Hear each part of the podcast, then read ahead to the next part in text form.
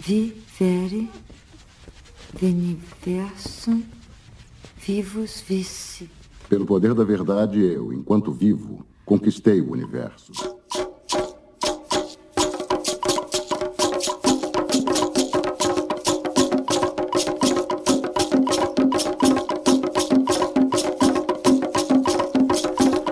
Fala, aqui é Macumba. Mais um dia, mais um episódio. Eu sou o Douglas Noldor e eu adoraria ser um Exu. Eu sou o Edu Vudu e eu tenho tridente de Exu no meu nome.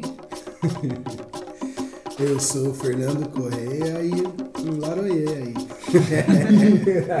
Quanta inspiração! Beleza, pessoal. Antes de mais nada, os recados. Vocês talvez estejam cansados de saber, mas para quem não sabe, estamos no Facebook e no Instagram como arroba Fala Que É Macumba no Instagram e Facebook Fala Que É Macumba. Estamos, temos também o nosso e-mail, caso vocês queiram falar conosco através do e-mail, que é o falaqueemacumba.gmail.com e temos também uma novidade, né? Que agora o Fala Que é Macumba está aí linkado junto ao projeto do canal Altos Papos, que é o canal de YouTube que já existia há um tempo, estava parado, mas agora voltamos a toda.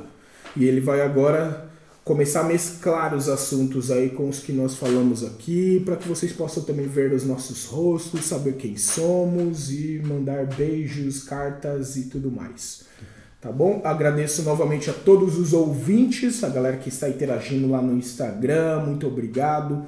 Galera que está interagindo no Facebook, galera que chama a gente no inbox, no direct, de toda forma. Muito obrigado. Saiam às ruas e gritem o nosso nome. Fala que é Macumba. Fala aí!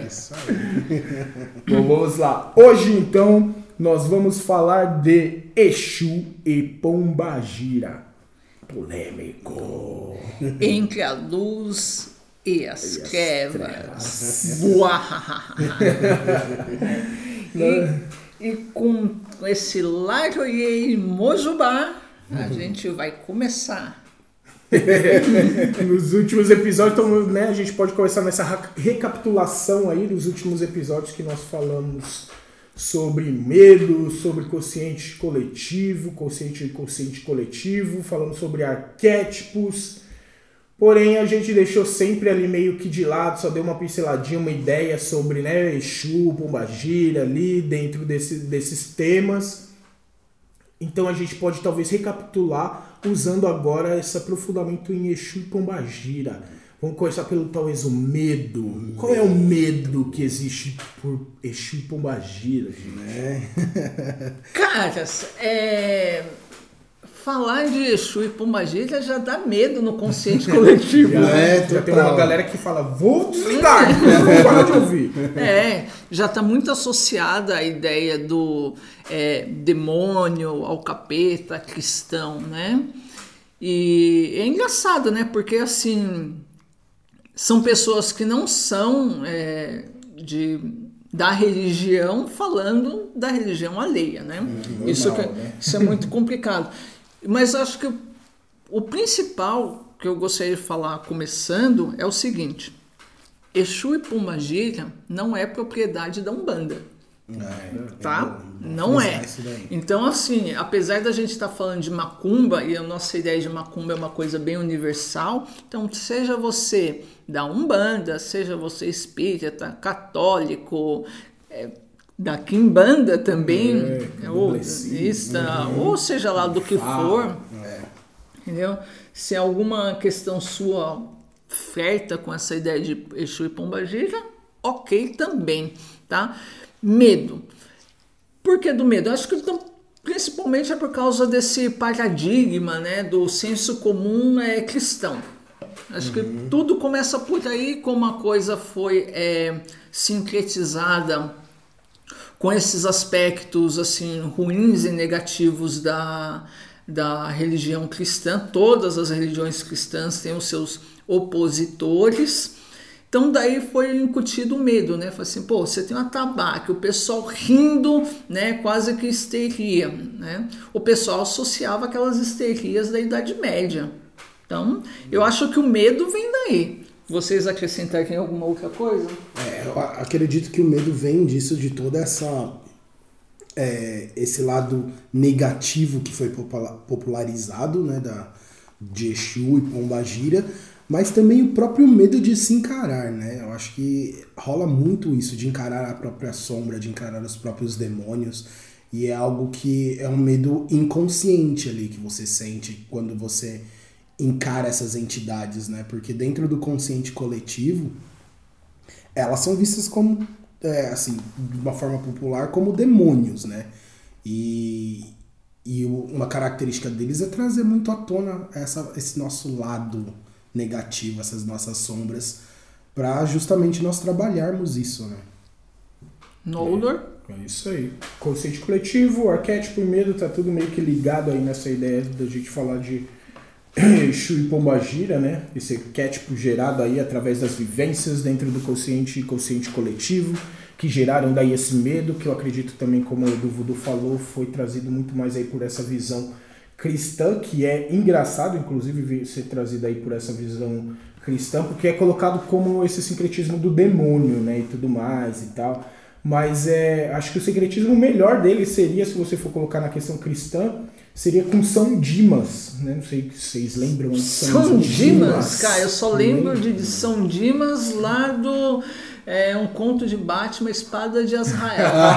Nossa, meu. São Dimas era o bom ladrão, né, cara? O São bom Dimas ladrão? era o bom ladrão, aquele cara que era ladrão, sacana, safado e todos os adjetivos aí maldosos que pode ser colocado, mas que, né, na visão aí cristã e tudo mais, ele se arrependeu de fato e recebeu daí o perdão de Jesus, né, para que possa Ah, é um dos caras que estava na classificação, não é? É. É o da esquerda? O da esquerda. O da O esquerda. da esquerda. Ou seja, né? Mais ligações aí, né? Mas era justamente isso, bom ladrão ali, né? Digamos que quase que necessário. Se a gente for pegar, sei lá, também para outras mitologias, coloca aí no. Seria tipo Dionísio. Né? Mesma Dionísio. ideia também do bom ladrão ali, Dionísio, a relação de Dionísio e Apolo ali, rolou essa Certo. mesma situação, né? E sempre essa ideia né, da esquerda ali, desse cara, né, falastrão, safado, Festeiro. fe- festeiro, ferra com todo mundo e tudo mais, né? Então acho que vem de muito além, mas eu acho que aí como com a ideia do consciente coletivo, as pessoas acabam se esquecendo, né, de tudo isso e fica só imprimido daí dentro desse inconsciente coletivo a ideia de que não, é o capeta, é o coisa ruim e tudo mais, né? Que, que fica essa, essa mesma ideia, se pegar daí São Dimas, Dionísio, essa coisa do perdão e tudo mais, daria até um outro assunto que a gente fala, cadê o karma aí, né, na galera do karma? Lembra do nosso episódio de karma também, dá uma olhada. Mas cadê o karma às vezes também e tal? Será que não tem? Então não tem? Olha lá no episódio de karma. Mas seria justamente essa ideia, né? Se era um safado, um ladrão e tudo mais, e foi perdoado, recebeu aí a, a, a, a, outorga de ser santo. Então, é, em questão de arquétipo, daí a questão do arquétipo talvez tenha sido gerada a partir justamente disso, né? Desses medos, desse conceito coletivo, do capeta, do demônio e tudo mais.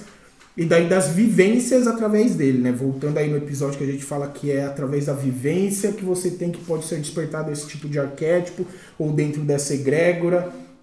Então seria muito fácil, até mesmo no início de Umbanda, né, que ela começou muito ali sincretizada com o espiritismo, que era muito ligado ao cristianismo, né, ter essa noção daí que foi muito mais difundida então do demônio tá ali, muita Umbanda antiga não gostar de lidar ou trabalhar com o Exu.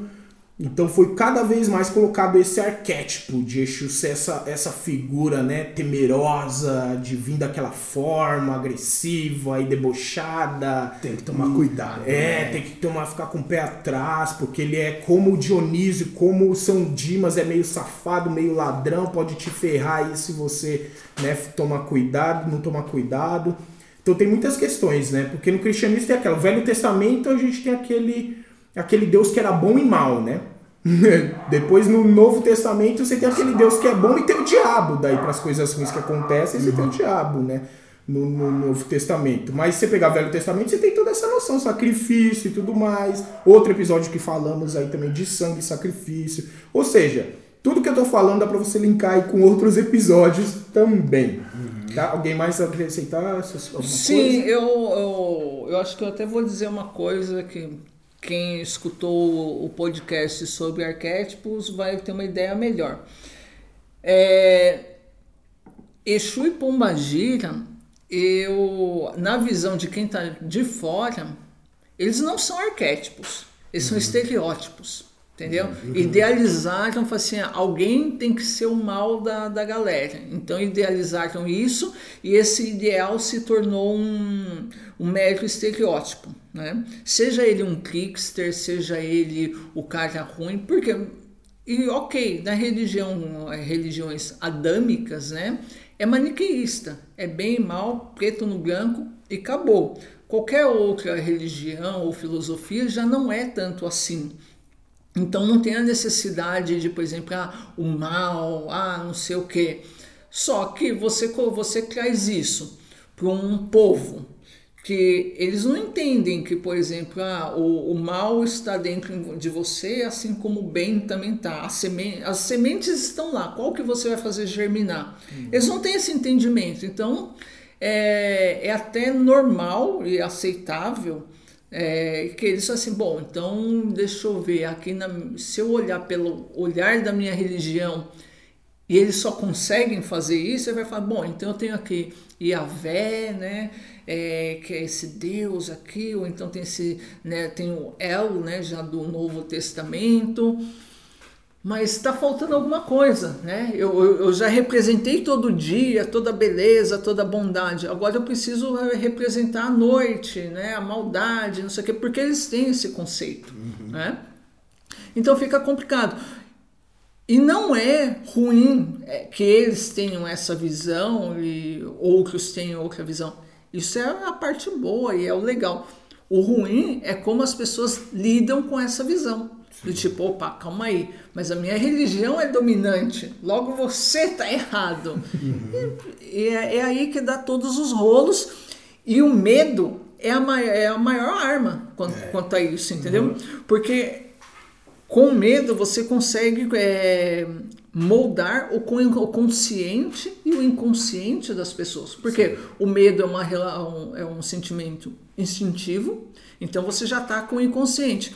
E você trabalhando a propaganda dele, e a humanidade é muito boa em fazer propaganda do medo, você propaga as maiores barbáries e, e você estereotipa aquilo. Então uhum. você pega a, a, parte pelo todo, e eu não sou nenhum grande sábio, ninguém aqui é, para de repente, sei lá, tal, talvez até Exu e Pombagira tenha algum aspecto tão misterioso e que talvez até seja realmente perigoso que a gente não conhece, mas é quem foi tão a fundo o suficiente para fazer isso daí? Então você começa a ver que o que o que se propaga, né? É, os sons que isso vem, a gente também já falou sobre os sons, né? São que são são impropérios, né? É, até pouco tempo atrás, tem aquela empresa brasileira que é muito conhecida por, acho que é Imagens Bahia, é, faz muitas imagens, né, de é, um grande abraço ao Voodoo, inclusive, que trabalha lá na Imagens Bahia, chama Voodoo, o apelido dele também, inclusive. Xará, né? É, ela, ela por muito tempo fez as imagens dela de acordo com o que era o consciente coletivo, ou seja, ah, Exu tem chifrinho, tem pé de bode e tal, tudo mais, que inclusive também não era nem imagem de, de Satã, do demônio, de Lúcifer e tudo mais. Isso daí foi emprestado é, né? é, de outra. E hoje em dia ela já não faz mais. Sim. A, as imagens atuais já é, é, Exu aparece na sua forma humana, uhum. né? Até porque a, na origem dele, o Exu, Orixá, ele não era um, é, um híbrido e muito menos um animal. E se fosse também, porque olha só, Fenrir, Fenrir lá dos nórdicos, é. um lobo, e aí? É, é, é outra uma usa é. do, do segredo, sei lá, de religiões pagãs. É, né? se você pegar no Egito, eram híbridos, né? Tinha cabeça de passarinho, né? Não uhum. sei o quê. E também não tinha problema algum, né? Uhum. É, a, acho que o, o, problema é quando o medo né, se torna o seu motor, e a gente falou muito disso lá no podcast de medo. Mas eu acho que é isso daí. Então, grande, a grande questão de Exu, né? é a propaganda, é esse conhecimento que ficou fixado no, na realidade consensual, até porque o Brasil é uma, é uma nação grande e cristã, né, com várias denominações, seja católica, protestante e afins, mas é cristã. Então, matrizes diferentes são meio, né, é, são podadas. É, E por fim, o só para terminar, que já deixou de ser arquétipo para virar estereótipo. É, indo um pouco além também nisso, tem toda a simbologia de Exu, né? Por exemplo, o, trin- o tridente, que é usado tanto em pontos ou imagens de Exu, é usado muito em tridente, e que pe- pela a, a popularidade, pelo catolicismo, o tridente é associado ao diabo também, né? Já que em, em Exu ou em Pombagira, o tridente tem um significado completamente diferente daquele significado católico que é dado para ele. É, total. E tem, é, inclusive em outras tem, né? É, muitas tridente, outras, sim. em outras mitologias. Shiva, por exemplo, usa um tridente, É. né? Também tem, tem essa mesma ideia de secretismo. A gente vem falando daí em Pombagira. Até o Aquaman usa tridente. Pois é, é a ideia de Poseidon Né, e tudo mais. né? E em Pombagira a gente tem, que nem você estava falando das imagens, aí me veio isso à cabeça, né? Que Pombagira você não tem a representação de Pombagira, ou não teve a representação, ou pelo menos eu nunca vi a representação de Pombagira na imagem como capeta. Sim. Como com dois chifres e rabo, sei lá, se De tiver. chifrinho eu já vi. Já viu? De chifrinho, É, não não- com rabinho, mas não de com chifrinho e toda vermelha. Ah, tá. É, então, mas deve ser bem menos ou bem mais esporádico de se ver. Até porque Pombagira veio depois de Exu, a ideia de. de Pom- Pombagira se popularizou depois de, de Exu, né? Na, na questão histórica e tudo mais, né? E fica também sempre a noção dos orixás, né? Orixás, Orixá Exu, Orixá Pombagira, os guias daí de trabalho Exu e Pombagira que usaram daí ou receberam a permissão de trabalhar com esses nomes, né? De Exu, dos Orixás, Exu e Pombagira, porque antes de mais nada, eles são orixás. Exato. Tanto quanto Oxalá, Oxóssi, Xangô, Oxum, Oxumaré e assim por diante, né? E cultuados da mesma forma, ou deveria-se ser cultuado da mesma forma que se cultua qualquer outro orixá. Da maneira mais simples possível, inclusive, né? Se você vai lá, acende uma velhinha branca para Oxalá, da mesma maneira você poderia ir lá acender uma velhinha preta para Orixá Exu. Desde Ou que branca você... também. Ou branca também, que contém todas as Desde cores, que né? você conheça e entenda tudo mais, apesar que, que vai daquela, né? O branca por conter todas as cores Mas- já vai muitas vezes pela noção do, do preto e tudo É. mais, e do vazio, que a Sim. gente pode falar daqui a pouco, inclusive, né? Claro, tem que entrar nesse, nesse É. ponto, né? Mas a noção de orixá, que se eu não me engano, quem, quem primeira, primeiramente difundiu assim para o resto do mundo, que foi lá realmente estudou na África e se preocupou em realmente passar toda essa ideia, foi o fotógrafo Pierre Verger, né, que fez o livro famosíssimo de orixás e tal. Se eu não me engano, foi o primeiro a difundir dessa forma a cultura lá, né, Nagô, Yorubá e tal, né? É, e Jeje. até entre lá, assim, cada um tem a sua interpretação de Exu. Tem, É, até porque claro. você tem na- você tem Exu ali na ideia de né, Nagô e Yorubá, e se eu não me engano, agora eu não vou, não, não me lembro exatamente, mas se eu não me engano é na Jeje, você vai ter daí o Legbara, né? O É, Legbara, que é dos Legbará, voduns, né? Dos Exatamente, que já seria o Vodum, não orixás, né? É. Seria essa ideia, mas como era tão próximo, né, a ideia de, de como eram que eles entendiam o orixá Exu e os outros entendiam, né, a entidade Vodum Legbara, né, o É. Legbará e Legbará, vai daí o nome que depois foi se tornando, que ela acaba se tornando ali uma, uma secretização depois da escravidão, e tem toda essa parte histórica aí da escravidão e tudo mais, como se É, eu acho que aconteceu. em resumo, para o pessoal que está escutando entender, o que aconteceu lá na África é mais ou menos o que aconteceu aqui. As, as tribos maiores impuseram a sua visão, Sim. e, né, e essa que foi mais difundida, e os menores tipo, fizeram o que puderam para ou é, inserir coisas nessa mitologia maior, ou pelo menos preservar a sua. É, mas quando veio pra cá teve essa diferenciação É. da mistura muito Porque grande, né? no Até mesmo porque o- barco vinha É, gente, e vinha... até porque o. Como que é o caso, os casos do Inquice lá? É, não lembro agora. Porque- Desculpa, não, lembro, não vou saber se é banto, mas eu, não, É. eu prefiro não afirmar porque eu não lembro de cabeça, pessoal. Mas é. Inclusive, nós fomos a América que mais recebeu, das três Américas, a América que mais recebeu escravos realmente na época Sim. da escravidão, né? Na- entre todas as Américas, a que mais recebeu e teve. É. E no barco os caras não vão assim, não, vamos mandar uma leva só de jeje, vamos É, mandar. não, Não, é, é, não tudo. vendia, vendia escravos para os europeus como a, a troca de pão, banana, cachaça, né? É. Não era nada de ah, barris e ouro, barras de ouro e Não, tudo mais. Búzios, não. né? Búzios. É, exatamente. é Angola. Angola. Angola. Certo. Então, é, e, fica, e ficou sempre essa noção. Então, do orixá, que já vinha ali muito anterior, tá? Tudo isso. Inclusive, muito anterior à ideia de cristianismo também. Esse culto já é muito anterior a isso. É mais ali na mesma época do judaísmo, talvez, né? Que, que rolou essa mesma ideia e tudo mais. Até pelos sacrifícios também que aconteciam, como entende.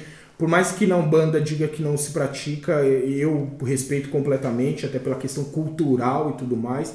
E tem muita gente que também bate que é um bandista e bate que não existe orixá Exu. tá? Mas me desculpa, mas meu, isso não, não tem mais o que achar se é ou não. É cultural. Orixá Exu existe. Porque é cultural, porque existe já numa cultura muito mais antiga do que a que você acha que não. É, o que o pessoal aí reclama é que do tipo assim, é, não tem um argumento muitas vezes para do tipo, ah, mas hoje Exu, é, é invenção. Né? Não, como você disse, culturalmente existe o Orixá Exu e ok.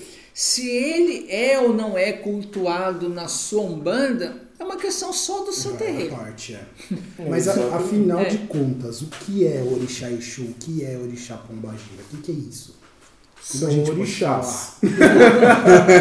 É, é, é São orixá. orixás. Orixás.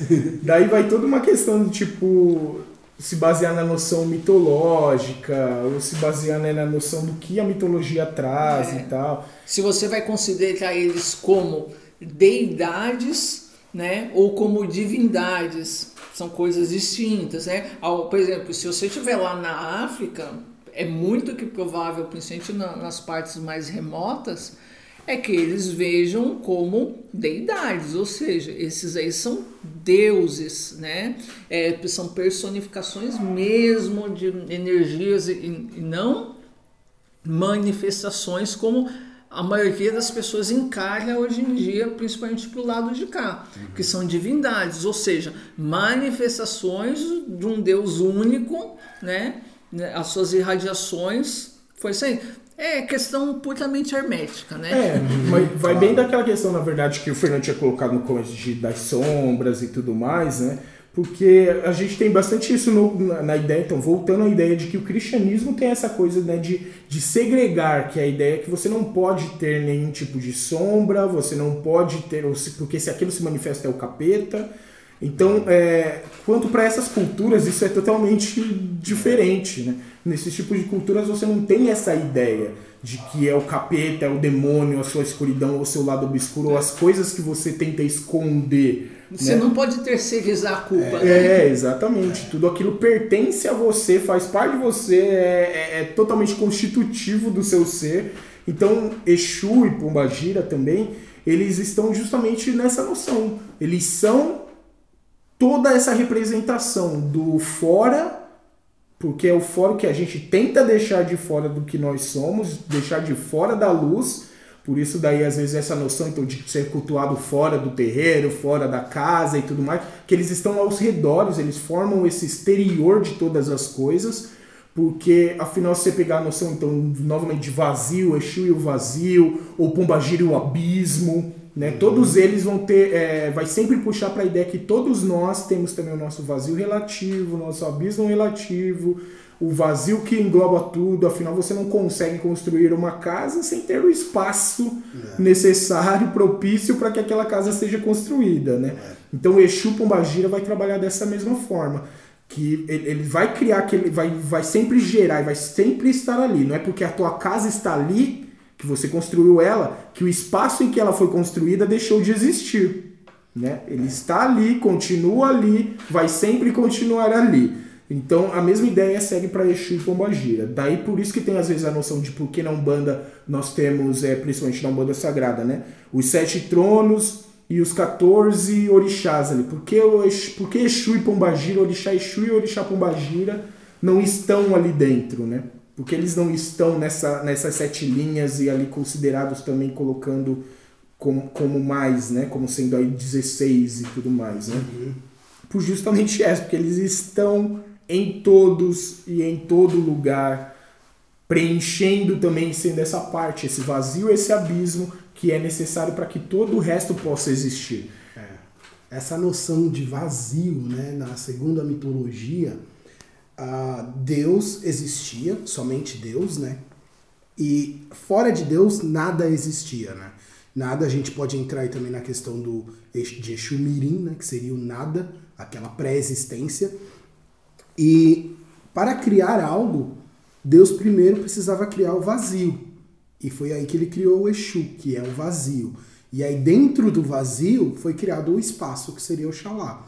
Então, dentro dessa visão da mitologia, Exu é o primeiro orixá criado fora de Deus, né? Primeira exteriorização. É, primeiro é, é bom ficar claro isso, na é. verdade, que não foi criado, Exato, mas exteriorizado. exteriorizado. Existia dentro da ideia de é. que é o Lorum e tudo mais, que é o Deus não banda.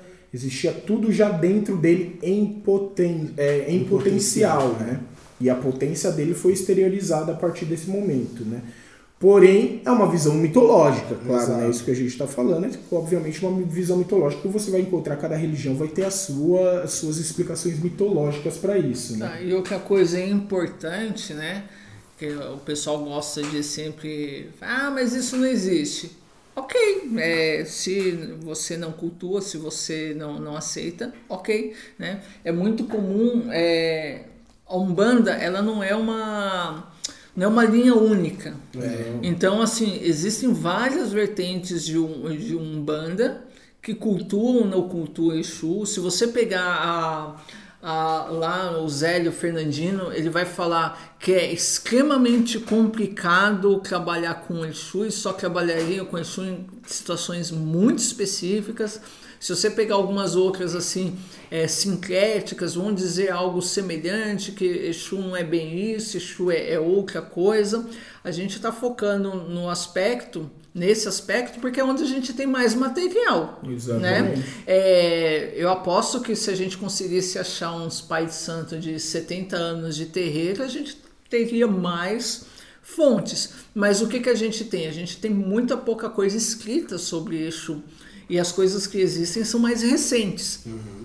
Então, se você aí do outro lado tem uma outra visão, compartilha com a gente. Sim, Engrandece é. essa discussão aqui, porque é, ela não termina. Exatamente, exatamente. Como todos os episódios, na verdade, desse, é. desse podcast, a gente não está fechando a visão. Não estamos uhum. dizendo que é assim e é dessa forma. Estamos justamente tentando explanar a, a, as ideias de como nós conhecemos e compartilhar com vocês. E vocês, por favor, podem compartilhar a visão que vocês têm conosco, sem dúvida alguma, para talvez elucidar essa, essa noção. E, bom, tem a noção também de Exu e Pombagira, se a gente for pegar, sei lá, numa noção quase que. Esse é um, um ponto que talvez dê até um outro podcast, dependendo, mas é uma coisa que é, precisa-se bastante pesquisa. Que é a noção, então, do vazio, Exu, com a noção científica do vazio. Uhum. Né? Que é uma coisa que eu comentei algumas vezes com o Fernando e tudo mais. Tem, tem um físico que chama Nassim Harasen. é, esse nome mesmo. e ele estuda justamente a estrutura do vazio. Ele é um físico e estuda a estrutura do vazio. E ele, né, tem todo. Meu, você procurar aí, você vai encontrar milhões de palestras dele. Tem um curso dele que chama Universo Conectado, que tem 8 horas de vídeo, tá no YouTube, 8 horas. E ele diz sobre a, estru a estrutura do vazio e tudo mais, e principalmente a noção maior que ele fala é como o vazio, na verdade, é muito mais denso do que tudo que existe de matéria. Então, ou seja, nós somos, na verdade, a exceção. A física já diz isso, né? O, existe de matéria 0,00001% que existe matéria, o resto é vazio que existe no nossos corpos, que nos compõe e tudo mais. Né? Então, é, a física, se você olhar, conseguir brisar dessa forma, você consegue entender até essa noção Exu relacionada ao vazio dentro da própria física. É. Né? A estrutura maior que existe no vazio, a gente, nós achamos às vezes que nós, por estarmos encarnados em nível físico, tridimensional e tudo mais, somos o que é de centro, somos o que é de mais importante no universo. Quando na verdade pode ser que seja ao contrário. Sejamos só a exceção. Pois é, exatamente. Pode ser que sejamos, na verdade, a exceção do vazio. E que não, se, que, não que o vazio seja a exceção da matéria. É, se você pegar a própria estrutura de um átomo, né, assim, procurar vídeos simples, né, buscando a estrutura de um átomo, você vê que a distância entre o núcleo e os elétrons que ficam na periferia é enorme, assim, em relação ao tamanho, né, da... Então é uma distância gigantesca que tem entre o, o núcleo, que é minúsculo, e a esfera que rodeia o É, o que exterior. compõe né? o átomo, né? É, assim, é, tem uma né? estatística bem tosca, né? Mas que é sempre usada de exemplo, então eu também vou usar que se a gente tirasse todo o espaço que compõe nosso corpo, nossa matéria é mais ou menos equivalente à cabeça de um alfinete. É, então, exatamente. Ou seja, é muito bizarro, cara. É. E a gente fica achando às vezes essa, que fica mais preocupado com então com o consciente coletivo, com os arquétipos, com o medo, do que com o que de fato às vezes está na cara da gente ali, né?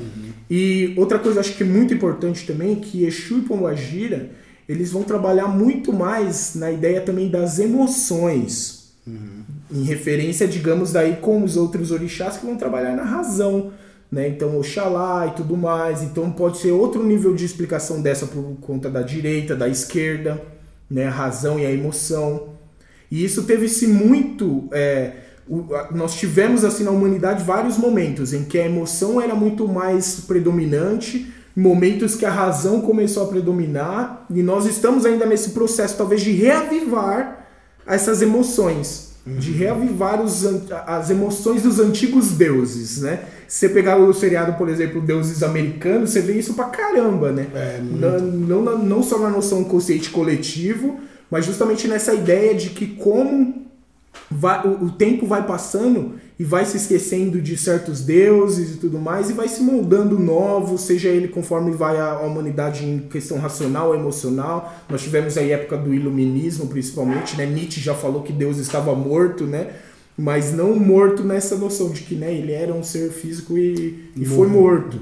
Mas justamente porque na humanidade vinha dessa noção de crer cegamente né, na, na salvação divina, em que tudo seria resolvido se você simplesmente acreditasse e obedecesse à igreja, principalmente na época, e tudo isso. Né? Depois viemos para a fase de racionalismo extremo, de que né, nada disso deve ser considerado. Tudo pode, com grandes filósofos, inclusive, tudo pode ser explicado através da razão. Então a gente sempre acabou, através da humanidade, transitando entre a emoção e a razão. E acho que agora a gente está reavivando novamente essas ideias da- de, de emoção. Porque para quem é um bandista, principalmente, vai num terreiro você como- e, e que é muito racional, como eu sou, acredito que, que eu- todos nós aqui que estamos falando, acabamos puxando, tentando racionalizar demais, você começa a perceber que em determinados momentos você tem que simplesmente deixar a emoção dominar, simplesmente o sentimento, a emoção do momento te levar. Se entregar, né? Se entregar. E eu acho que não tem como você entender Orixá, Pombagira, Orixá, Exu, ou mesmo os guias como eles trabalham Orixá, Exu e Pombagira, se você não simplesmente aceitar que algumas coisas, as suas emoções principalmente, não precisam ser explicadas. E às vezes não é nem que elas não são ou não devem ser explicadas, é que determinados momentos elas não precisam Só devem ser sentidas. né? sentidas. Às vezes você precisa simplesmente deixar a emoção tomar a frente, porque nós somos formados disso, razão e emoção. A igreja talvez tenha criado essa noção depois de diabo e tudo mais, porque ela também se usou muito, né, na época principalmente da Inquisição, do racionalismo filosófico ali para poder explicar a sua religião, para que ela pudesse ser aceita para aquele momento de racionalidade.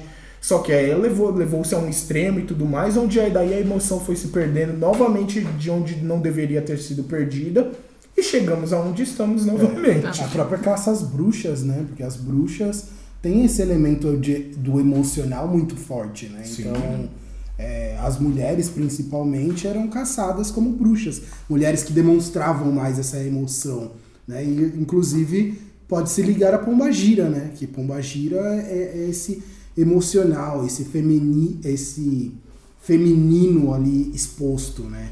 Mas vamos, vamos descer um pouco mais, né? Acho que deu uma boa ideia aí do que, que são as é, orixás e tudo mais. Mas na, na visão de vocês, né? experiências né, de cada um, mas principalmente no sentido de e as entidades? Aqueles lá que você vai no terreiro e fala, ó, você vai passar aquela, aquele ali, ó, Exu capa preta. Ó, você vai passar com aquele ali, ó, Cancarrua, que é o mais conhecido, né? Assim, ah, você vai passar com caveira, né? É, Cancarrua, entendeu? Caveira. Você vai passar com ele, né? A gente falou dos orixás e tal, tudo mais, mas vamos falar das entidades. Né? Eu acho que o pessoal quer escutar é das entidades. É, Que é o que tem um contato, né? É. Exato. É porque, assim, a gente tem que passar pelos orixás para que se entenda daí talvez um pouco do- das entidades, né? Afinal, são realmente Exu e Pombagira entidades, são quem realmente levam os nomes ali dos orixás, né? Diferente Sim. porque você não vê, sei lá, caboclo, você não vai, dif- dificilmente você vai ver o Oxóssi, não sei das quantas, É, Oxóssi Não Sete leva o nome da, do, do orixá. É, né? exatamente. Você às vezes vê, tem antigamente principalmente, tinha a noção de Ogum, né? O caboclo vinha e falava, eu sou Ogum Beira-Mar, e é, É. o caboclo e tudo mais, né? Mas é Alguns bem- falam, né? Falam assim, ah, eu sou é, o caboclo Ogum Beijamar. Exatamente. Né? Outros só falam, ah, eu sou o Ogum Beijamar, mas é um Isso, caboclo. mas é o caboclo. Aí vai da entidade, né? Isso. E já as entidades Exu e Pombagira, eles já levam isso com eles desde sempre, né? Exu Caveira, Exu do Lodo, Exu Morcego, Exu Cobra, Pombagira também, Sete Saias, Rainha, e enfim. Segue dessa mesma ideia. Maria Padilha, né? Mais conhecida. É, Maria É. Padilha. Então acho que você, se pegarmos essa noção do que falamos já de, de como são os orixás, o Exu e Pombagira, a ideia de lidar daí com as emoções, principalmente, das sombras que nós falamos, e você puxar isso para as entidades que estão mais próximas da gente, entendendo elas como daí guias, né? Entidades que já foram encarnadas e passaram pelo que nós passamos e tiveram que lidar com essas emoções também como nós lidamos e talvez tenham é, exacerbado e se perdido dentro dessas emoções como nós nos perdemos em vários momentos também, né, deixando-nos cair em vícios e tudo mais ou em depressão, que é a doença da nossa era. Eles vão sempre trazer essa mesma ideia de você trabalhar suas emoções, trabalhar as suas sombras, eh, sombras expô-las e entender que elas fazem parte de você, que elas não se subtraem de você. É, teve uma vez que, justamente numa consulta, o Exu, o Exu pegou e falou exatamente isso. De que uma pessoa disse que estava com depressão e tudo mais, e tal, como poderia resolver essa situação. E Exu falou que deu todos os conselhos, assim, assim, assado, tudo mais. Porém, isso faz parte de você e nunca vai sair. E nunca isso vai sair de você. Toda sombra, todo medo que você traz em você, ela nunca vai se perder, ela nunca vai ser tirada dentro de você. Você vai ter que simplesmente aprender a entender o porquê ela se manifesta, como ela se manifesta, como você deve lidar quando ela, a partir da manifestação dela, e daí sim aprender a conviver com essa situação. Porque senão a gente acaba tendo sempre uma, uma população cada vez maior, maneiras de entretenimento cada vez maiores, maneiras de isolamento cada vez maiores, quando a gente fica no fingimento de que você está cada vez mais conectado. Nós estamos cada vez mais conectados tecnologicamente, através das redes sociais e tudo isso, porém e no emocional, que é justamente o que esses guias vêm trabalhar e vêm falar com a gente. E no emocional, você está conectado? Daí a gente tem toda essa ideia de sociedade patriarcal e tudo mais, porque o homem sempre teve a noção machista de que homem com homem não pode falar das emoções, um homem não pode chorar no ombro do amigo do, outro amigo. Sempre essa ideia de reprimir as emoções. E daí é quase que óbvio para mim e fica estranho daí depois, principalmente quem é um bandista, perguntar como assim o que que é ele, o que que Exu trabalha em mim? Se você entendeu que ele é as emoções. Como você lida com as suas emoções? É. Você só reprime elas. Essa questão das sombras, é, como você falou, ela faz parte de você, né? E a, a ideia, essa ideia que vem do catolicismo de, de tirar de você as sombras, né? Você tem que removê-la da sua vida. Quando na verdade não, você deve aceitá-la, aceitá-la e compreender como que ela funciona, como ela afeta as suas emoções, como ela afeta a sua vida, para aí sim você poder trazer luz para aquelas sombras, mas ela não vai deixar de existir. Ela simplesmente vai ser compreendida, né, para você ter esse crescimento. Sim. E é exatamente nesse ponto que que Exu e Pobagira trabalham, né? E pode ficar também sempre. É, a gente vê muitos casos, né? Ah, porque Exu me prejudicou, Pombagira fudeu minha vida. E essa coisa daí, ah, tem que ter cuidado por isso com Exu e Pombagira. Porque eles podem te ferrar. Ou a paga de Exu, pagar para você comprar e virar o. fazer o Exu da outra pessoa virar casaca. Para ferrar a pessoa em vez de ajudar. Tem, tem, tem todos esses aspectos também, né? Daí eu acho que tem dois polos. Primeiro, Entender que eles são também entidades que foram encarnados e que sim, eles estão também é, aptos a errar. Também. Eles também podem errar, eles também podem fazer coisas que depois se arrependam, mesmo já sendo guias e tudo mais. Eles podem ainda cair de, de alguma forma.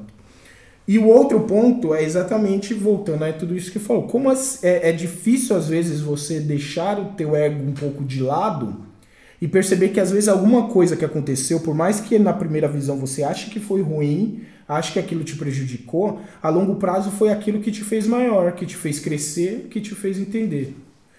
E então você tem que começar a perceber se as coisas ruins que aconteceram com você, e aí volta o processo de autoconhecimento, te prejudicaram ou te ajudaram a longo prazo? Uhum. Aonde elas te levarão? Talvez aquilo que você achava que era bom não era necessário. Às vezes você entrou, acha que Exu tirou o seu emprego ou fez você ficar miserável. Tá, mas como que você lidava com isso? Uhum. Como que você lidava com o dinheiro? Como que você lidava às vezes com a vaidade talvez de ter isso, ter o teu emprego, ter aquilo outro? E qual é às vezes a missão que você precisa cumprir como ser aqui? Que você entenda, porque para mim eu entendo que a missão de todos nós aqui é apenas viver. É viver. Você já tem a dádiva da vida. Sua missão é viver, cara. Com os erros e acertos. Agora você tem que também aprender com eles. É, é pensar que Exu e Pombagira eles são grandes organizadores do caos, né? Então, às vezes, é exatamente esse caminho que você precisa seguir para poder ser direcionado para sua missão. Então, é um caminho que, a primeiro momento, vai parecer prejudicial para você, mas que a longo prazo vai trazer aquela evolução que você necessita, né? Tá, pegando o gancho aí no que você falou, né, do caos, né? É, primeiramente, o caos não é aleatório. é, a primeira, primeira questão é que o caos não é aleatório. É, e como a gente falou lá no começo, né, é Exu Pombagira, né, é, entre luz e trevas tem, tem algumas questões que a gente tem que levar em consideração né, de Exu. Então, vou falar bem assim a minha visão, resumidamente. É, são entidades amorais, né, e é sempre estranho falar de amoralidade quando você tem um paradigma cristão. Então, se você achar meio estranho, é por causa disso. Mas elas são amorais, mas não significa que elas não têm um código.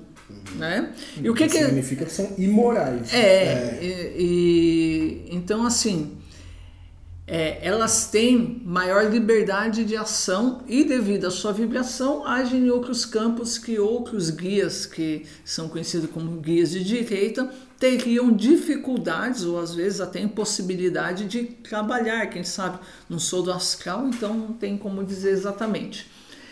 É, então, é assim, eles têm bem claro dentro da lei de Umbanda, né, dentro da lei de Umbanda, como que eles vão trabalhar. São amorais, mas tem um código de conduta que é a lei de Umbanda. Então, eles sabem o que, que eles podem ou devem fazer se, para cair ou não cair na sua espiritualidade, mesmo sendo guias, como o Noldor aqui nos falou, tá? É, mas isso não significa também que eles não possam é, pregar peças, mas não pregar peças no sentido de sacanear, mas no sentido do tipo puxar seu tapete e você ficar é, descoberto, do tipo, opa, e agora? Você tem que agir, cara. Ele te coloca de frente com o seu problema exatamente como ele é. Sendo tipo, olha, talvez se você olhasse por esse outro aspecto, tá vendo aqui? De repente, né? Não, não é que você seja uma pessoa triste, não, não, é você é uma pessoa que está buscando a tristeza, é isso que ele vai falar. Você busca a tristeza, então é a tristeza que você ganha. O que você quer que eu faça por você? É mais ou menos essa a, a fala comum de um, de um Exu e é, muitas vezes de uma pombagira. E por que, que o pessoal vem atrás dessas pessoas, né, como muito falou da emoção? É, ah, eu quero fazer a amarração, vou atrás da pombagira. Então você está lidando com a emoção, a emoção do amor ou da possessão, né? Não vamos entrar nesse mérito. Né? Ah, eu, eu, preciso disso ou daquilo outro, né? Eu, pensei, eu preciso melhorar no meu trabalho, eu preciso não sei o que, então eu vou procurar Exu. A outra coisa, você está procurando né, é, caminhos né, emocionais para resolver a sua coisa. Porque ah, preciso melhorar no meu trabalho.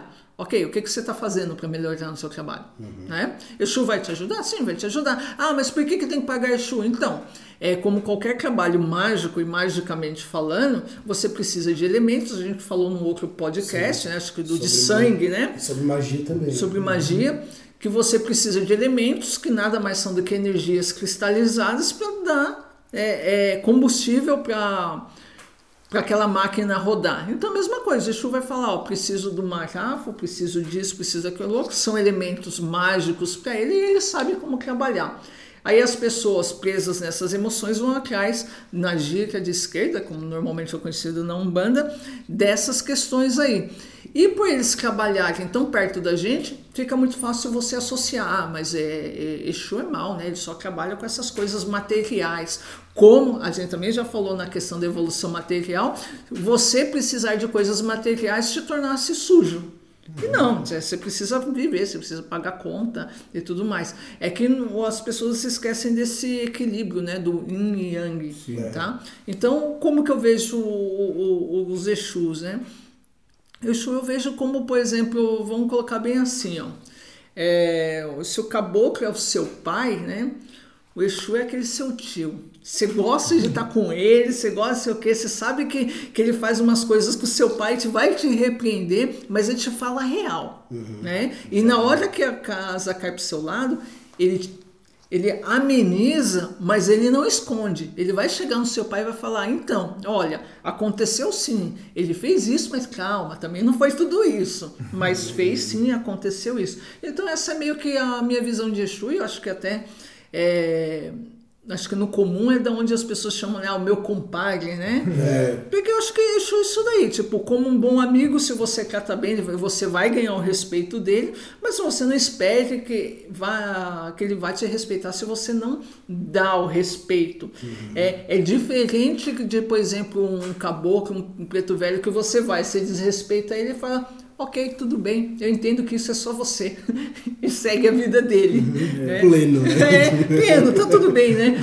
Exu é meio toma lá da cá.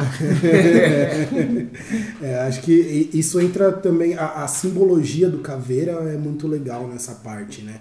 Por que caveira? Porque todos nós somos caveiras. Se, se você tirar todo, todo o ego, tirar toda a carne, tirar tudo que você tem, que você dá valor aqui na matéria, o que sobra? Caveira. É. Mo é. Momento Velociraptor sábio. Se nós somos caveira, e quando eu digo faca na caveira, eu estou desrespeitando Exu? Nossa. Velociraptor sábio foi a melhor referência, cara. Eu não vou nem responder essa pergunta, porque só a referência já né? se responde. Quase paradoxal, né? É, esse negócio de. É, essa questão que você levantou, né? De você respeita Exu, Exu te respeita, tem amizade, essa reciprocidade. E quando você falta com respeito, o Exu também é direto e, e, e, coloca ali na, a, a, verdade na sua cara. é, isso é, Isso é. Engasgou, hein? Engasguei. Deu branco. Né? Deu branco. É mentira! É mentira. Mentira. Eu fico na mentira. Não, mas isso é, mentira. é a questão da lealdade, né? Que é muito colocada. e- Orixá, Exu tem essa questão da lealdade e da comunicação, né? Então tem uma comunicação clara e a lealdade é uma via de mão dupla, né? Então a, a- a lealdade você recebe quando você também dá, né? Sim. É, Esse ponto é importante, na verdade, coisa da comunicação, né? O Exu é tido também como esse mensageiro, né? Como o Hermes ali e tal. Um mensageiro entre o Aie e o Orum, né? Entre a terra e os céus, entre os homens e os orixás ou as entidades e tal. Tem muito esse de ele lidar com a nossa fala, com essa comunicação. E que coisa melhor para a emoção do que se comunicar, É, do que de fato falar. Os relacionamentos às vezes acabam e se falta de deterioram por falta de comunicação, né? Por Ou falta- por excesso. É, então, por excesso, exatamente. Isso também é muito importante. né? É, exatamente, muito importante. Às vezes por excesso de informação. É excesso. Então, é, é isso também está tá correlacionado né, com a ideia de, de Exu, né? Lidar com a comunicação, com a fala. Se- é, uma, uma dica, inclusive, muito boa aí, talvez para uma ideiazinha aí de, de quando você, para quem é um bandista, talvez for fazer suas firmezas para Exu, ou for de alguma forma cultuar Exu e tal, é sempre muito bom que você de fato fale as coisas. Não só pense nelas, Vocalize. mas você é. vocalize elas, né? Deixe o famoso seu bafo ali pegar na, pegar na vela ou nas coisas que você está fazendo, né? Para que de fato você use dessa energia de Exu, que é justamente a comunicação, a fala, em nosso corpo principalmente. Exu né? é ação, né? É. nossa, Falando poder, é, assim. ação, né? Outra coisa, vocês falando aí, que eu, né, nas minhas pesquisas, várias vezes eu, eu encontrei essa questão, né? É, Exu nos caminhos, né? Tanto que Exu Tranca-Ruas é o clássico mainstream, Guardião né? caminhos. Guardião dos caminhos. E essa, assim, de uma maneira bem rápida, né? Porque não, nem é muito tema disso daqui, mas é, o pessoal costuma perguntar muito qual que é essa relação de Ogum com Exu, porque Ogum também é muito caminho, né? E o pessoal fala muito, ah, mas Exu é, é assim, Ogum abre meus caminhos, Exu guarda meus caminhos, Sim. né? Então falando de Orixá, assim, dá uma pincelada aí pra gente, pro, É, pra acho galera. que, cara, vai. aí Tem inclusive né, o famoso Ogum Choroquê, né? Que seria essa ideia de. Ogum, entre cruzamentos, é, né? Cruzado com, com Exu e tudo mais, né? Eu acho que vai mais pela ideia do, do guardião, né? Pelo menos a Umbanda Sagrada, que é tido aí o Exu, né? Pobagir e tudo mais, como os guardiões, né? Seja guardiões da Calunga ou das, dos pontos de forças em que eles trabalham e tudo Todos mais os mistérios. de né? todos os mistérios, exatamente. Então imagina-se que, como eu falei na questão de orixá, o vazio, o abismo, ele permeia tudo e está em relati relativo a tudo também. Imagina-se então que para tudo que você vai fazer, agir de qualquer forma, existe algo que guarda aquilo, que protege aquilo de influências que tornarão aquilo que não é.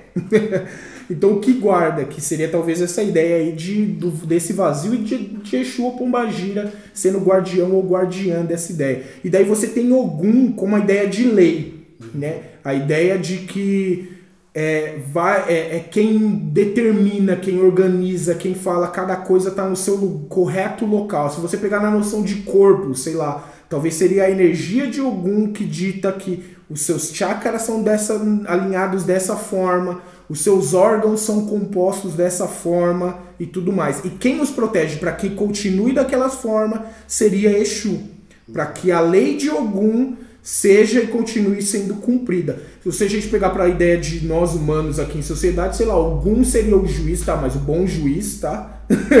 o que, que cria ali a coisa legislativa e tudo mais. Juiz E- não, né? Os políticos, que é a Câmara, o Senado, que cria as leis, né? É, não que cria, mas que as organiza. Que organiza. É, exatamente. E o Exu e tudo mais seria a ideia de policial. É. Seria quem ia lá e Protege a lei. protege a parada, faz, fa- tem certeza de que está sendo cumprido da forma que deveria, né? Obviamente, tirando toda a corrupção que a gente tem, né? Porque a gente fala política, legislação e policiais na cabeça de nós aqui brasileiros já vem toda a ideia. Nossa, é uma bosta, é, é uma bosta se tudo isso daí. Como deveria ser, né? É, no ideal ali. No ideal, É, exatamente. colocando de uma forma bem simples, né? Ogum é a ordem. Exu é quem protege a ordem. Que guarda cumpridor o da lei. cumpridor da lei. Executor, né? É. Tá certo, tá certo. E assim, falando de entidades, né? É, alguém tem alguma visão em comum, alguma experiência ou algum caos? Pô, depende muito de que tipo de caos, eu acho, na verdade. É, eu acho que tem, tem uma coisa bem legal que aconteceu recente, assim. Um primo meu foi lá no terreiro, né? E na gira de esquerda. E assim, ele conhece a Umbanda já desde criança, né? Mas assim, ele não é um assíduo, não é um médium. Ah, é, é um bandista não é um praticante. bandista não praticante. tipo isso, às vezes vai como consulente. Bandista não praticante. E ele sempre escutou muito, né? Não, tom- cuidado com a gira de esquerda, não vai na gira de esquerda, se você for. Então tem todas aquela, toda aquela coisa, toda aquela mistificação. né? Então ele foi na gira de esquerda e, e se surpreendeu, assim, porque ele viu que existia ordem, que era tudo organizado. E isso eu tô falando do, meu- do terreiro que eu vou, né? Não, não entrando em outros terreiros que não dá pra falar. Mas assim, é, teve a- essa surpresa, né, de a- aquele medo dele que ele tinha, de que voltando na parte do medo, é, foi assim, era uma coisa que não, não tinha necessidade, infundada, né? Então Já estava no inconsciente já estava no coletivo inconsciente dele. coletivo dele. Exato. E isso acontece com muita gente hoje em dia, né? Que fica com aquela ideia da Umbanda então antigona, de como É. foi falado que era. Hoje em dia vai e fala, nossa, é isso? Né? Então, de causas assim, mais. né, Nessa mesma pegada assim, eu tenho mais de noção, tipo, da- de Orixá Exu, ou de Orixá Exu, desculpa, da entidade Exu falando sobre amor. Que é uma coisa que impacta geralmente a galera, assim, tipo, mas como assim Exu tá falando de amor? né? É, exatamente. Então eu lembro de uma gira de- do Exu falando exatamente isso para consulente, né? Que, que se tem uma coisa que predomina em Exu e em Pombagira é amor. E que daí eu lembro que a pessoa ficou até de tipo, mas como assim? Que, que Exu falando de amor, né? Existe isso e tal. É, Porque ela vai com o ideal, né? Ela É. tem um estereótipo ali, né? Não, Exu é aquela coisa é, cluncadona, Sim. entendeu? Papo reto, não sei o que É. e tal. É que nunca foi com Exu veludo, né? É, eu tive uma experiência pessoal assim que foi, foi bacana, ver- meio vergonhosa, mas foi, foi interess- Ô, bem conta, interessante, conta, né? conta. assim. Opa! Então, era uma das, experi- uma das primeiras experiências que eu tive logo que eu entrei na Umbanda, que eu tive contato com o Exu num ritual de ayahuasca, né, com o meu Exu de trabalho. Ele veio conversou comigo por muito tempo, assim, no mental, né, daquela coisa introspectiva. E uma coisa que ele fazia era me chamar de vacilão e dar risada na minha cara. Cara, tipo, jogar as verdades na minha cara e falar, você é vacilão e dar risada. Mas o engraçado é que ao mesmo tempo que ele fazia isso, ele era super carinhoso, né? Tipo, ah, senta, deita aqui no colinho de- do caveira e me conta seus problemas, sabe? Então. já vacilou Já mesmo. vacilou, Já vacilou mesmo, né? mesmo, é, foi. A gente te aceita assim, vacilão desse jeito. ótimo, ótimo. Deixa eu ver, eu tenho uma história mais da infância, né? Que, assim, minha mãe, na, naquela época, eu acho que eu devia ter entre 7 e 9 anos de idade, não sei ao certo. É, minha mãe frequentava um, um, um templo, assim, de Umbanda. Ele existe até hoje, inclusive. Minha mãe não é mais um bandista. É, e era assim, bem raiz mesmo, né? Era tão raiz, era tão raiz que dependendo da consulta que você fosse passar, tinha certos é, é, rituais, né? Então, por exemplo, ah, você vai falar com tal entidade, você tem que estar com cabeça baixa. E ponto, entendeu? E as de Exu, as de Exu, tipo assim, né? Eu adorava escutar as histórias, mas nunca tinha falado abertamente. Pra você ter ideia, lá nesse templo, não sei como que é hoje em dia, mas é, as gírias de Exu só ocorriam em certas luas do mês somente após a meia-noite e era gira fechada. É, acontecia muito Entendeu? isso. né? E pro, pro pessoal que fala que um, é, um banda não tem isso, não tem aquilo outro, e assim, era extremamente sincrético o negócio. Então, tipo assim, é, é, Oxalá é Jesus Cristo, tanto é a imagem de Jesus Cristo lá no, no congar ou no altar, né? E muitas vezes o pessoal falava Jesus mesmo em vez de falar Oxalá, entendeu? Não chamava, é, é, por exemplo, Ogum era São Jorge e assim por diante, né?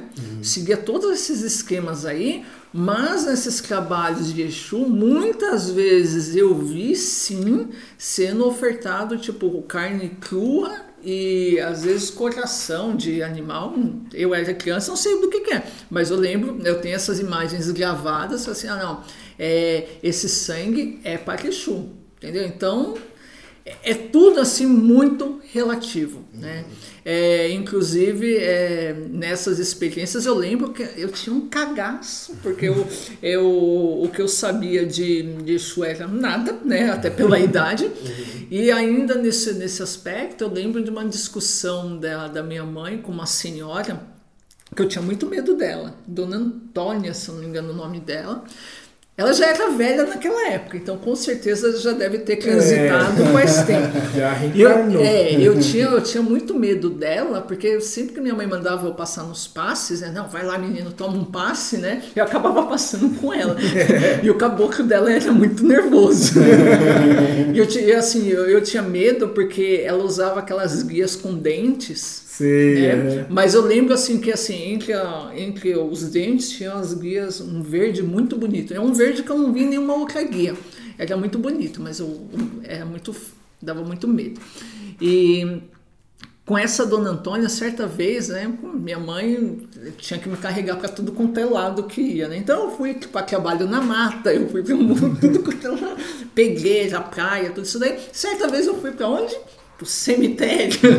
Tava eu lá, um baixinho andando, né, entre, entre os túmulos e, e minha mãe no, no, no maior embate com essa dona Antônia, porque tinha numa numa campa, deixar uma imagem de Exu. Nada, nada devia ter uns 30 centímetros. Só que esse Exu tinha capa azul. E aquele azul bem clarinho, tipo Iemanjá. E aí, provavelmente devia ter o nome, tinha várias coisas que eu não me lembro, né? E tava numa, não, é Clancarrua? Não, não é Clancarrua. Ah, é não sei o que, não sei o que, porque, não, mas se for tal coisa, a capa tinha que ser de tal cor, não quer dizer o que, a cor. Eu falei assim, e eu lembro de ter feito a pergunta idiota, né? Do tipo, tá, mas o que que isso influencia no Exu? Boa. Muito boa. Eu só lembro da minha mãe me dar um tapa na boca e falar, vê se respeita, menino. né? Senão, Exu vai, ela falou bem assim, Exu vai vir te pegar. Eu, Olha ah, o medo do consciente. medo. que legal, né? Eu no, no cemitério, vocês falando de Exu, e é aquele Exu de chifrinho aqui dentro, né? Vocês falando de...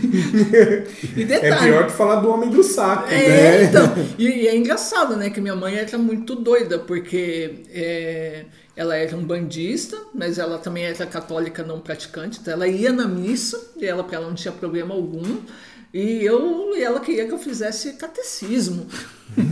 e me falando de. Já que a minha alma não está salva, eu vou ter que salvar dele. Mais ou menos por aí. Então, assim, é, é, por muito tempo eu, eu, eu cresci vendo a Umbanda com um negócio assim, no mínimo, bizarro, né? né? E, e toda vez que falavam dessas coisas de Exu, tinha tridente, tinha sangue, era noite, era meia-noite. Pô, eu com 10 anos de idade aí, meia-noite, meia-noite, pô, ficar acordado até meia-noite, eu sou mala.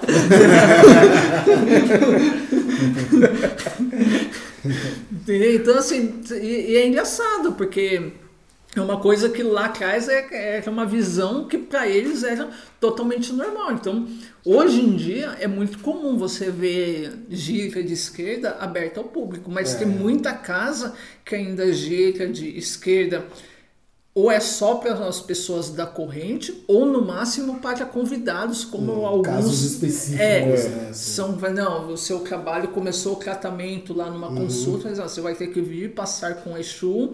Por quê? Porque Exu trabalha com energias mais densas, então vem aqui e vai fazendo o famoso descarrego com pólvora. Exatamente. E, e a gente tá falando bastante assim de Exu, mas e Pombagira? Que, que, é- pra vocês, como vocês veem a Pombagira? Qual a relação que vocês têm, as experiências? Cara, é meio complicado falar de Pombagira, até porque, como a gente falou mais no início, não tem literatura. Não tem. Não tem. Então, assim, é, eu acho que é, ela ali, Exu Mirim também, né? Porque, assim, cara, você não encontra nada. Ou é o que falam, e normalmente Ou o que. sagrada, é, né? é, Tem um pouco que é, tem O pouco que sagrada. você acha é na Umbanda Sagrada, que o pessoal critica bastante, ok, né? criticar é bom porque faz você melhorar em alguns aspectos, mas também ninguém apresenta outra coisa. Né? Fala assim, ah, pomba, é, o conceito comum, e por muito tempo eu também acreditei, foi assim, ah, é, pombagira é Exu mulher. E muita gente tem isso até hoje. Mas pra mim, cara, hoje em dia é, Pombagira, eu considero nesse esquema da, da polaridade né, negativa tal, tudo mais, mas é, vamos dizer assim, Exu é aquele lá que vai te trabalhar, tipo assim, é, o corpo e a mente, sabe? O corpo e a mente vai, vai, vai você agir, tomar vergonha na cara e fazer as coisas. E a pombagira? A pombagira vai trabalhar tipo a- o seu seu coração e o seu corpo, entendeu? O, o corpo é o que seria o pensa no tridente. Então aquele o a lança do meio é o corpo, né? E aí você tem a pombagira, né, te guiando emocionalmente, falando, olha, você tem que evoluir nisso, seu sagrado feminino, você tem sua, sua dualidade, né? vo- Você tem todo o direito de amar, você tem todo o direito de chorar e de se frustrar também. E você tem o Exu ali do outro lado, do tipo. Se levanta, rapaz. Enquanto você ficar ajoelhado, você só vai machucar o joelho, entendeu? Então, nisso daí. Então, eu vejo dessa maneira. Então, um, tipo, é, guiando o seu lado esquerdo do cérebro, o outro o lado direito, e os dois tocando no coração, falando: vai, você pode. Só que cada um à sua maneira. Tipo, mãe e pai, sabe? Né? Com a sua, e principalmente, né? é, eu, eu quero deixar isso claro para quem está ouvindo. Eu não idealizo Exu e Pombagira, mas também não, também não estereotipo eles. Por saber que eles estão bem próximos de mim, é claro que num, é, evoluidamente, né, eles têm mais a ensinar do que eu para eles, com certeza, né? Mas eu também sei que eles carregam as imperfeições deles, né? Então eu também não sou é cego para falar não, é, tá aqui Exu, cuida da minha vida, tá aqui Pombagira, cuida do meu coração. Não, eu assim, eu os consulto no sentido do que tipo, pô, tô fazendo, tô fazendo e não tá andando. Vocês que estão aí de fora, que já passaram por isso, o que que vocês podem me ajudar? E muitas vezes já escutei um, um, um, assim, um retumbante nada. Não posso fazer nada. É uma coisa que você caçou, é uma coisa que você foi atrás e tá aí o resultado. Agora você pega, se levanta, junta as coisas e pensa. A gente que pode fazer por você, ó, é te puxar pelo ombro e te botar em pé, mas andar é com você. Sim, exato. É, eu vejo como essa dualidade, cara, também, não tem como. A dualidade emocional, assim. E também porque nós somos homens e mulheres também, né? Assim, eu acho que Exu, a energia de Exu vai estar de alguma forma mais predominante realmente no homem, a Pombagira vai estar predominante mais na mulher, por questão energética e tudo mais, tá? Não- Afinidade, é, né? por questão de afinidade e tudo mais, né? E acho que vai muito do ser e da sua relação do- dessas entidades com você também. É, eu vejo assim que, sei lá, depende muito do que eu preciso no meu aspecto, então, que Exu rege, e do que, que eu preciso no meu aspecto em que Pombagira rege. Então eu não consigo ver que eles, Exu é isso e Pombagira vai fazer aquilo. Até porque senão para mim não teria milhões de Pombagiras e Exus aí fazendo diferentes funções e tudo mais. Era só Exu e Pombagira. Se a gente for entender em Orixá, se a pergunta for Orixá Pombagira e Orixá Exu, ok, eu posso ter, ver mais dessa forma. é, essas são as funções básicas dele.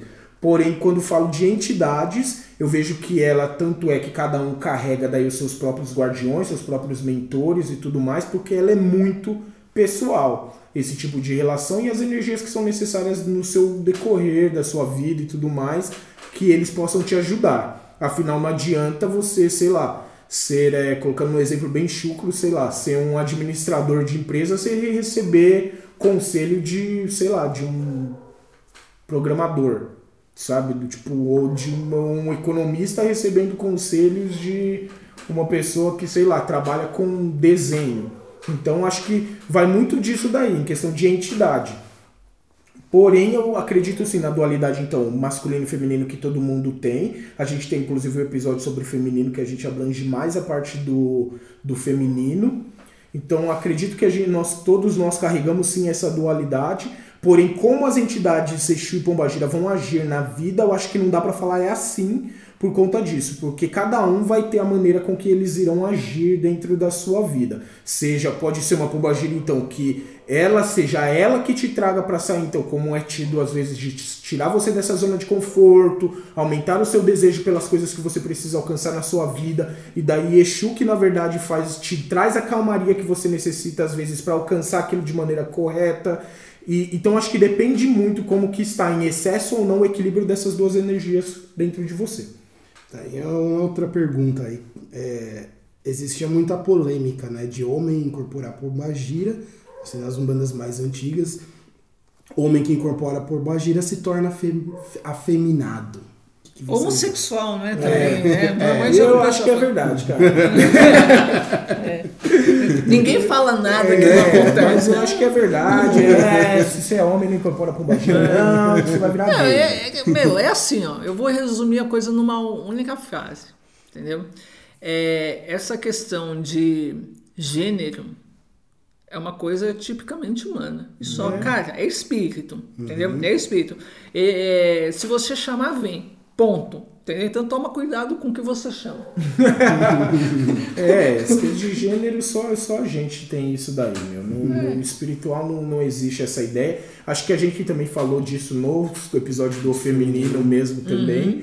Então, acho que isso é isso. Eu acho já até ridículo essa, é, o pessoal ainda achar isso, né? É. Mas tudo bem, você acredita, não quer, não- tá bom. Você está perdendo uma experiência. É, que- é a questão do autoconhecimento, É, né? exato. Aquilo, Cada entidade- aquilo é algo que faz parte de você ou foi é, só uma desculpa que Isso. você tá fazendo? Exatamente. E também, tipo, você foi lá, experimentou, não gostou? Ok também. Ótimo? Exatamente, tranquilo. E, tá bom. É, É, tudo até, até porque isso ainda fica. É uma questão que ainda fica muito dentro ainda de- dos terreiros, porque acontece às vezes o terreiro, ele, os médios em desenvolvimento e tudo mais, ou nas giras fechadas, existe a incorporação, pode existir a incorporação de Exu e Pombagira, entre homem e mulher, não importa.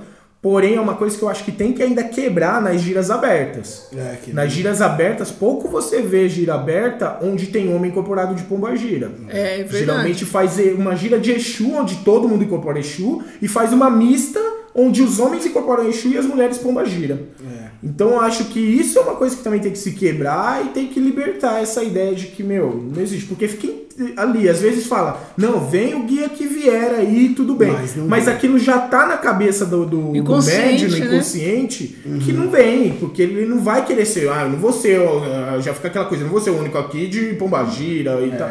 Sei lá, então acho que é uma coisa que tem que Já vem mudar. na questão do consciente coletivo, né? Aquela vergonha de não querer se É. mostrar, ou, ou até o contrário, né? O cara, tipo, tem é, aquela, o feminino mais aflorado e aí incorpora pro Bagira e fica, não, tá querendo se aparecer, tá querendo se É, mostrar. então É, tem então- ainda umas então, coisinhas assim, boas é pra mudar coisa pra mudar. O, o grande problema tá na gente, né? Não, É, tá, não tá nos espíritos. Gente, né? como a gente E- lida com essas emoções. É, né? ele- eles estão lá para trabalhar. Se chamar de maneira séria e respeitosa, vai vir. Uhum. Se, se vê alguma coisa que não é séria e respeitosa, é um quiumba. É. né? Exatamente. E aí, você tem, e aí você tem vários problemas, né? Porque primeiro você está chamando quiumba, segundo que na casa que você tá entrou um quiumba, né, você tem dois problemas. É, e tu vem muito aquela questão né, de como o Exu e Pombagira trabalham né, como médium. Eles são espelhos que refletem ali as sombras do médium. Então, se tá rolando uma coisa ali desequilibrada e é realmente um Exu, um pombagira de lei, eles estão mostrando aquilo exatamente para o médium trabalhar isso, né? Pra trazer E trabalhar, às vezes, é só se aceitar, tá? Exatamente. É, bom, galera, vamos né, indo para as ações, que a gente já tá uma hora e 15 minutos aí. A gen- nós temos agora umas perguntas, é isso? De, dos últimos episódios, algumas perguntas do último episódio, Episódio. sobre o último episódio aí. Isso. que mandaram para nós aí nos directs da vida das redes sociais. Por favor, mandem suas perguntas sobre os episódios. Pode ser lá no Instagram, no Facebook, tá? E também pode ser nos vídeos do canal Altos Papos também. É, também por e-mail, Por também, e-mail, como que de acharem alguma melhor, né? forma. Exatamente. Então vamos lá, eu vou ler as perguntinhas do Fala que é Macumba, onde vocês falam e a gente dá a macumba. Então, é, então vamos lá, a primeira pergunta é de Laís Macedo dos Santos. Vocês acham que os servidores da magia do caos são arquétipos? Douglas, responde essa pra gente. Então, eu acho que volta a ideia da gente pensar em, em vivências e tal que possam gatilhar aí os arquétipos e tudo mais, tá? Então eu acho que os servidores podem ser sim arquétipos, se tornarem arquétipos, tá? Baseado na vivência que você dá a ela, na egrégora que você cria ao redor dela, elas po eles podem sim ser arquétipos. Talvez seja a ideia de eles se tornarem inclusive os arquétipos para que eles tenham a força necessária daí para você trabalhar com eles, ter toda essa noção de trabalhar com os servidores da magia do caos, né? Ter a força de um arquétipo talvez seja necessário. Certo, tem uma aqui que vem inclusive direcionada para o Sr. Noldor. Pergunto para o Douglas: existe a possibilidade de uma incorporação é, de uma incorporação sem manifestação de arquétipo de Felipe Azevedo? então, é, essa pergunta é paradoxal. Acho que sim e não. Respondido, Felipe. Sim e não. Paradoxal, é isso aí, sim e não. Mas vai muito da egrégora, cara. Que, porque a gente tá falando de incorporação, então vamos muito da, da ideia de onde você está incorporando, tá? Então vai bastante da egrégora. Se você está incorporando num lugar que é tipo a Umbanda, dificilmente você vai ter uma incorporação sem arquétipo, porque já é arquetipi- arquetipado dentro da egrégora e ver nosso episódio sobre arquétipos que você vai entender melhor sobre isso. Se você pegar, por exemplo, é, no taoísmo, trabalha com a ideia de incorporação também. Porém, no taoísmo, a ideia de arquétipo deles são totalmente diferentes da Umbanda. Então, talvez na visão de um umbandista, olhando a incorporação do taoísmo, aquilo seja sem arquétipo. Mas na visão taoísta, ainda é um arquétipo. né? Então, Jurema, né? Jurema. Exato, também. Jurema. Então, vendo numa visão de fora da religião e da egrégora, pode não parecer um arquétipo. Mas dentro da religião e da egrégora, é um arquétipo. Certo. Então vou emendar já uma outra que veio sobre arquétipo. Né? É, Rosa de Manaus, ela pergunta, né? Na verdade, ela afirma, né? No último episódio sobre arquétipos, é, foi falado de arquétipo ideal. Eu gostei de uma definição melhor, é. né? Então eu vou responder, é, é. vou responder essa Ninguém aí. mandou não responder direito. Bom, no arquétipo você recebe a inspiração de uma ideia superior e completa, Rosa. Então vem lá de cima, seja lá no que você acredita, então vem de algo geral para você, tá? Totalmente lapidada e bem explicada. Por outro lado, o ideal é, o ideal é algo que você projeta. Tá? Só que qual que é o problema? Quando você projeta, você só projeta as coisas boas. Então, foi assim, ah, o, a pessoa ideal para mim teria isso, teria aquilo, seria desse, desse, daquele jeito. Tá vendo? São só as perfeições. Você não vai projetar algo do tipo, ah, eu quero uma pessoa que fume, né, que tenha problemas com bebida, né, seja depressivo e adore mulher, é, mulherada. Né? Você não projeta isso. Então, o ideal, ou seja, qual que é a sua ideia real sobre a coisa, é, é algo que você projeta, enquanto o arquétipo é algo que é universal e já está definido, inclusive com os defeitos, tá? Então seria essa a definição, acho que eu consigo dar melhor de arquétipo e ideal. Próxima pergunta de Jussara dos Santos, de Santo André, terra da Macumba, hein? Lá tem bastante. Santo André. Lá tem um monte de terreiro, cara. Também de arquétipos. Falando em, em arquétipos, pode um espírito que não seja negro se manifestar como um preto velho? Responde aí, Fernando. Responde, Fernando. É, aquela velha história, né? De nem todo caboclo foi um índio, né? Não. Nem todo, nem todo preto velho precisa necessariamente ter sido um negro, né? Fomos É, enganados. então a, a- a ideia é que o, o arquétipo é uma representação.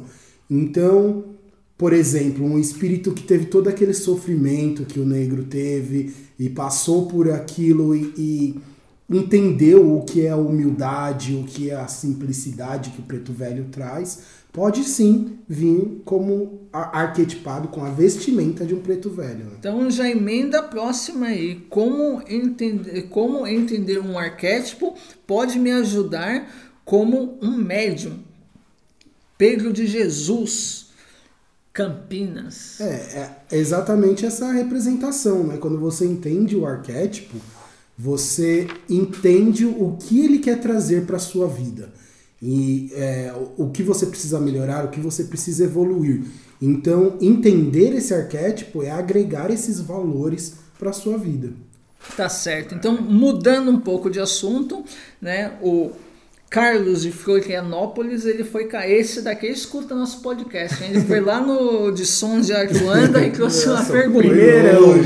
É, é, ele nos coloca: se a música é o que temos de mais material, entre aspas, no som, existe então magia da música? Respondo essa. Sim, tudo que vibra ressoa. Então, é, Carlos, magia é, e música se permeiam é, incondicionalmente e emocionalmente pois é, uma completa a outra, no sentido de que tudo que você vocaliza gera um som e esse som pode ser ritmado. Você é, criando ritmo, ritmo não é só música, mas também é uma maneira de operar, igual um marca-passo no coração. Espero que tenha ficado claro aí para vocês. Um exemplo disso de sons ritmados são mantras.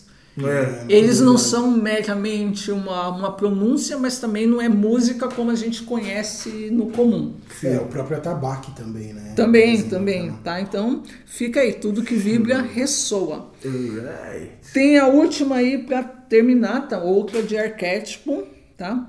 Uma entidade pode virar um arquétipo ou um arquétipo vira uma entidade? Pergunta Joana de Nova Friburgo, Rio de Janeiro. Bom, é, eu diria que as duas coisas são válidas, mas tem mais implicações que uma resposta simples qualquer. Tá?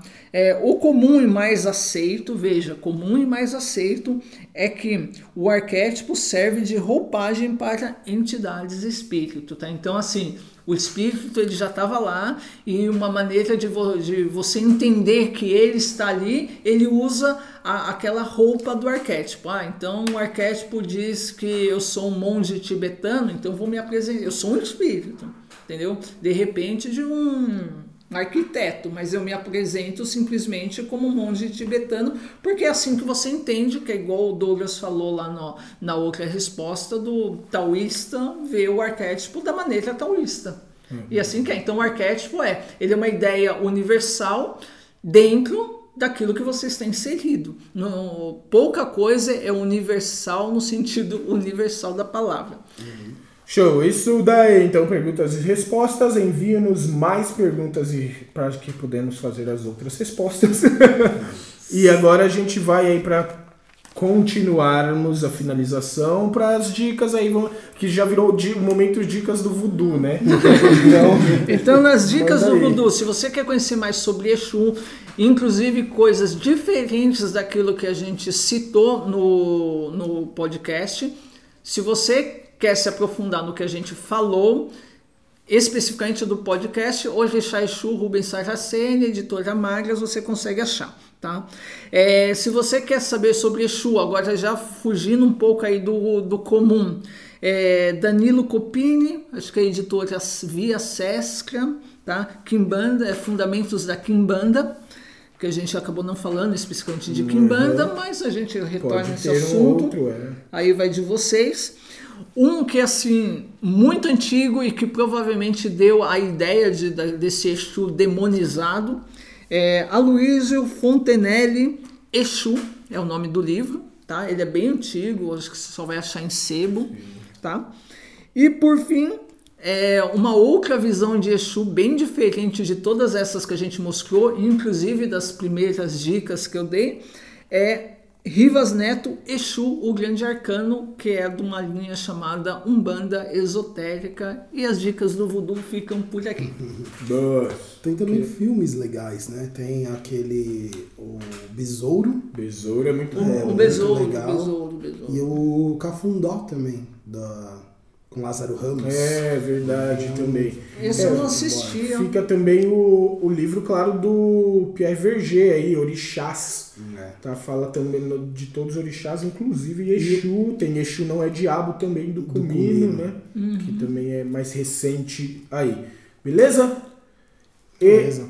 Cremos que é isso ou vamos passar aí, talvez, será que a gente passa uma prática pro pessoal? Alguma coisa aí de prática? Acho que o Douglas já deu uma dica legal, né? Que É. é, sobre conversar com a vela, deixar o bafinho na vela. Exato. Bom, é se você tudo não é um bandista, mas você quer entender melhor as suas sombras interiores, eu, te- eu deixo uma coisa bem simples para você. Sente-se de- deitado, não recomendo, mas se você tiver um bom autocontrole, né, então você fique numa posição relaxada e calma, feche seus olhinhos, conte carneirinhos ou conte até algum número que você aguentar, sequencial 1, 2, 3, 4, 5, 6 e volte-se para dentro e pergunte-se o que que eu gostaria de dizer que eu não posso dizer e seria mal interpretado. E deixa vir, deixa o- a sua escuridão falar. Boa. É, uma prática que eu passaria que envolve Exu, envolve o que a gente falou da ideia de comunicação, então e do verbalizar e tudo mais, é realmente es- essa prática daí disso de o o que eu quero melhorar e tudo mais nessa meditação, pegando esse gancho, você pegar e começar a, além de anotar isso, você pegar e começar daí falar as afirmações daquilo que você gostaria de ser, fazer e tudo mais, porém no afirmativo sempre, tá? No tempo presente afirmativo. Então eu quero ter um emprego bom, é, eu tenho um bom emprego, eu tenho isso, eu tenho saúde, eu sou, eu posso, sempre no presente, quanto mais melhor porque você vai ativar essa ideia aí de comunicação, vai ativar essa ideia aí de Exu e do vazio e tudo mais, tá? E isso são. Tem mais alguma dica aí, Fernando? É, é ser sincero, né? Se você. é, não importa o tipo de meditação, o tipo de prática que você faz, você tem que ser sincero com você mesmo e buscar aceitar, a sua, aceitar as suas sombras, né?